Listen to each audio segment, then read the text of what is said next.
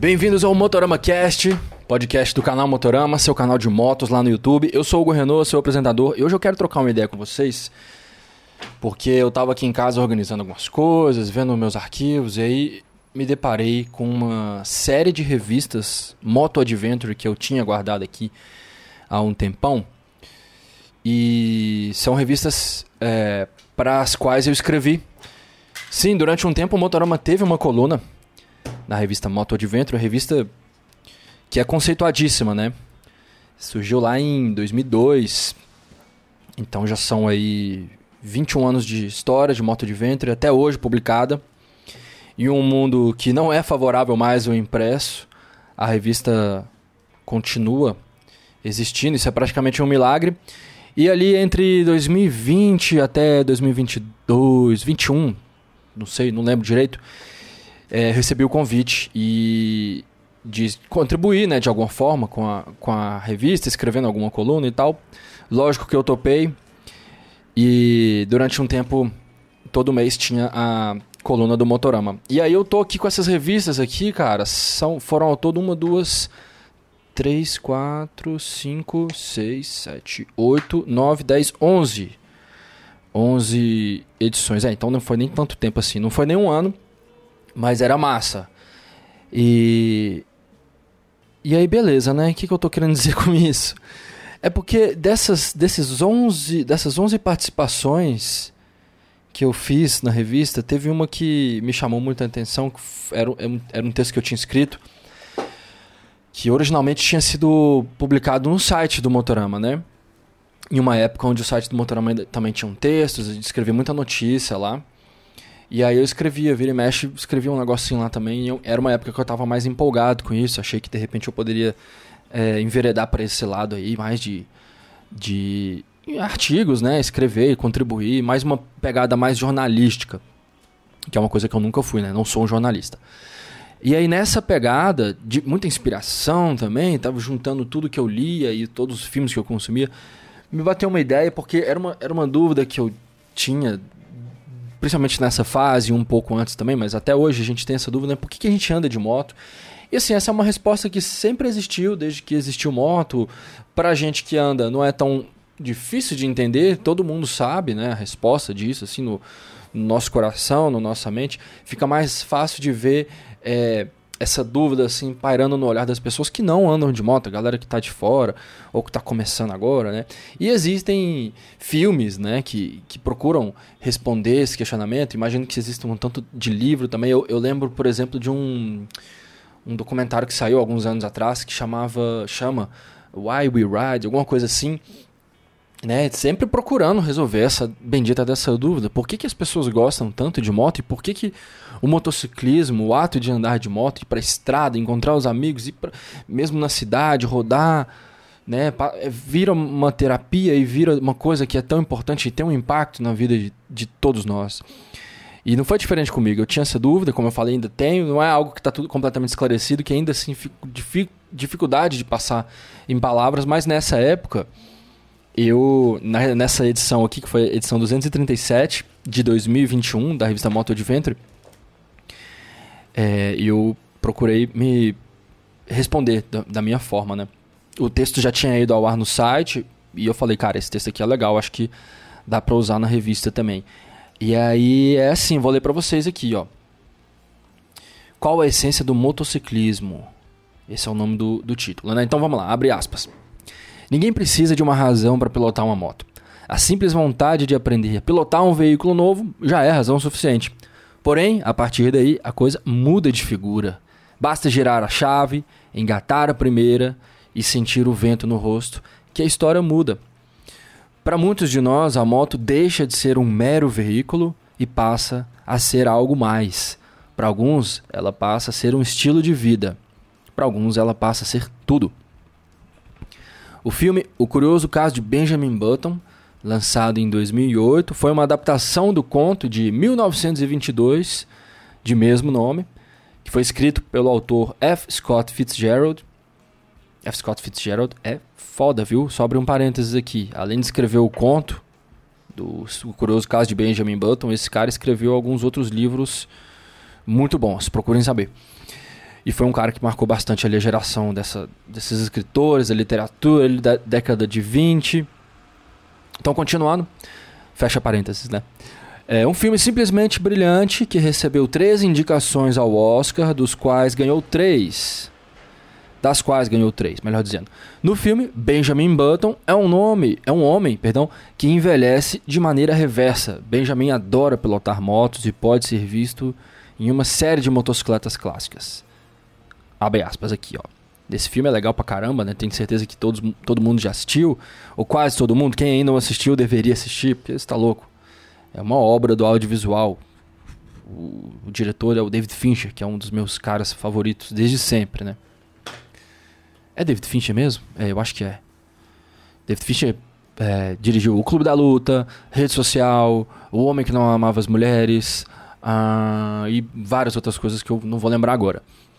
Enfim, Benjamin Button é um filmaço e para responder essa pergunta eu, eu recorri à ajuda do filme, como vocês vão ver daqui a pouquinho. Voltando pro texto, é, no filme há um trecho. Ah, calma aí, calma aí, calma aí, calma aí. Por que, que eu abri esse parênteses aqui? Eu acabei nem respondendo, nem falando o que, que eu ia falar. Eu não ia nem falar do filme nem do diretor, né? Eu ia falar das motos que aparecem no filme. São três. O Benjamin Button ele, ele, ele ele tem uma Indian durante um tempo lá da vida dele.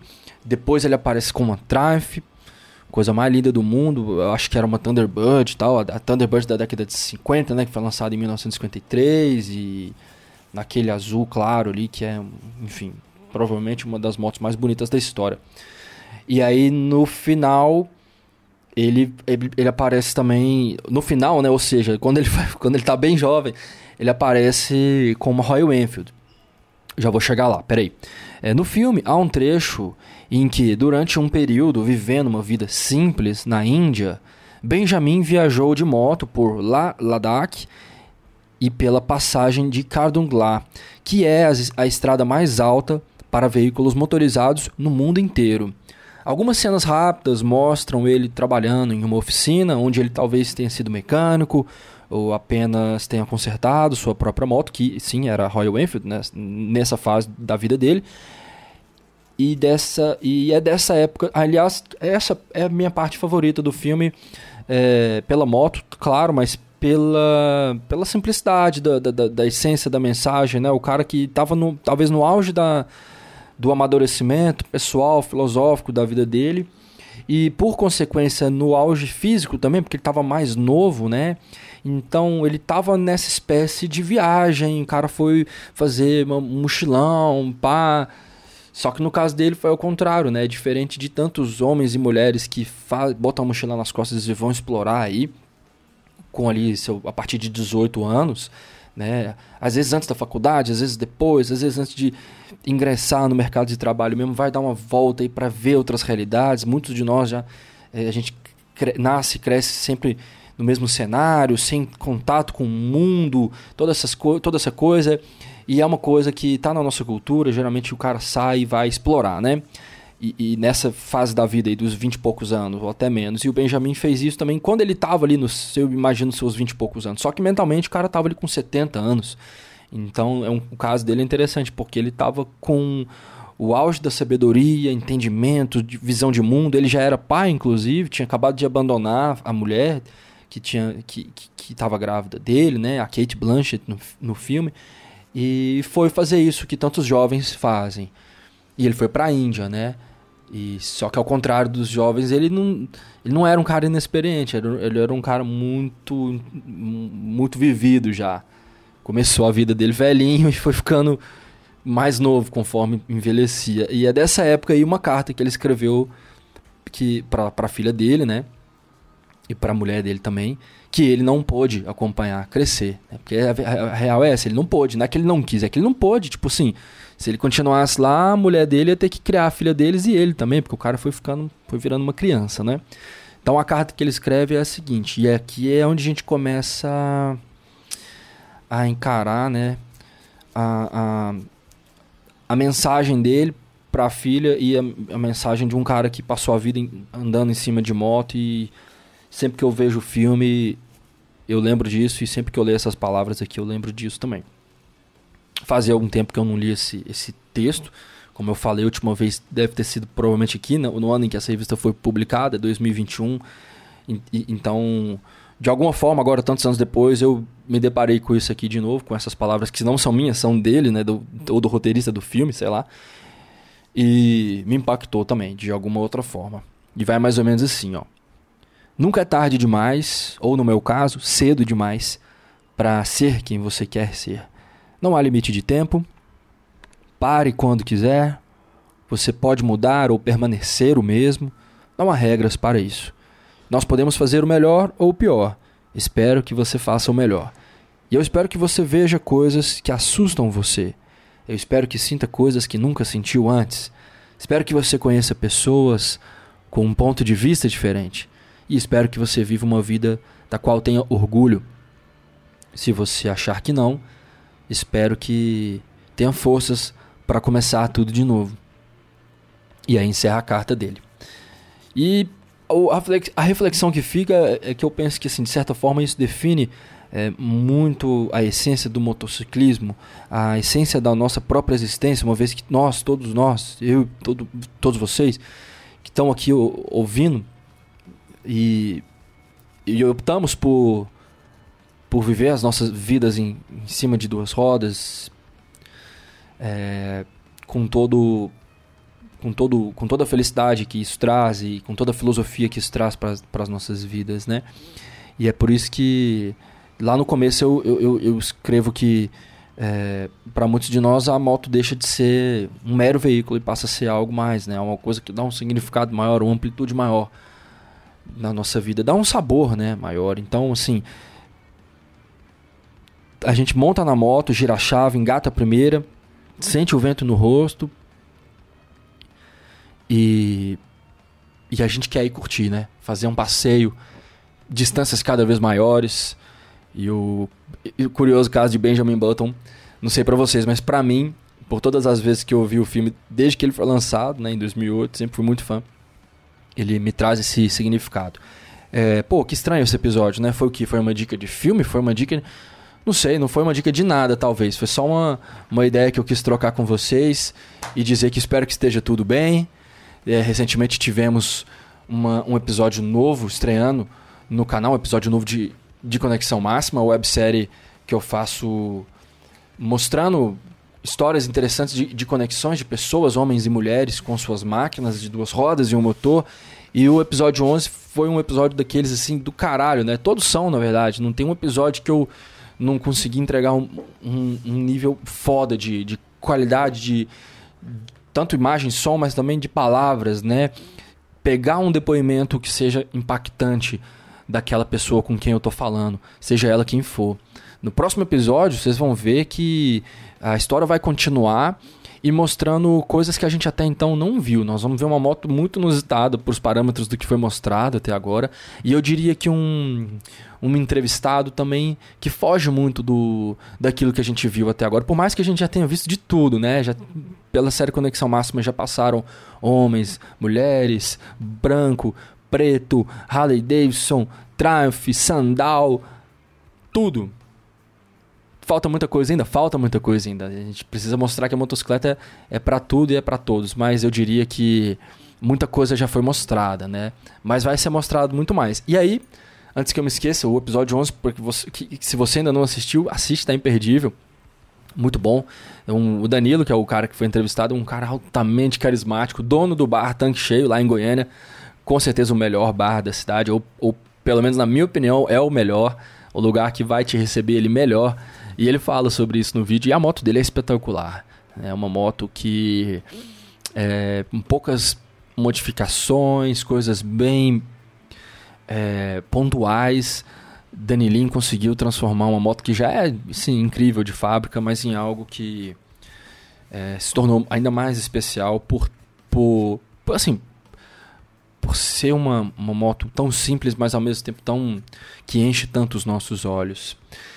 Bom, como sempre nesse episódio eu contei com o apoio de Petronas Sprinta, meu grande parceiro aqui no projeto do podcast e também no projeto da websérie Conexão Máxima. É sobre isso que a gente está falando lá. E o Petronas Sprinta é sobre isso.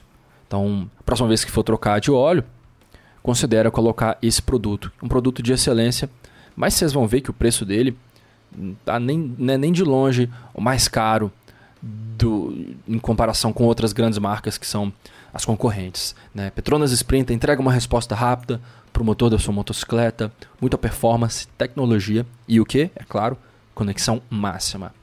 Eu vou me despedindo por aqui, mas não deixa de visitar o canal porque com certeza tem vídeo novo lá para você curtir, me apoiar, é, compartilhar com seus amigos, manda aí para 10 pessoas, manda esse podcast para 10 pessoas. O Motorama realmente é um canal que assim, é, não é o excesso de vídeos, não tem cinco vídeos por semana, tem um geralmente. Às vezes rola de ter dois, mas é raro. Um, eu sei que eu consigo me comprometer a fazer. Não é muito, eu sei, mas é o que eu estou conseguindo entregar nessa fase da minha vida. Por isso que é muito importante o apoio que eu recebo de cada um de vocês que vai lá e se prontifica mandar um e-mail, escrever um comentário no vídeo, escrever um comentário aqui no podcast me apoiando, você sabia que o Spotify agora permite que você escreva um comentário? Pois é, manda aí um oi aí para mim. Fala o que você achou desse episódio mais filosófico aqui do Motorama Cast. Esse, esse, esse texto que eu li hoje para vocês, ele foi ao ar no canal Motorama, no portal motorama.com. Depois, alguns anos depois, ele foi publicado na revista Moto Adventure, uma parceria que me encheu de orgulho lá na época, porque eu falei, pô, tô na revista Moto Adventure, que da hora, né?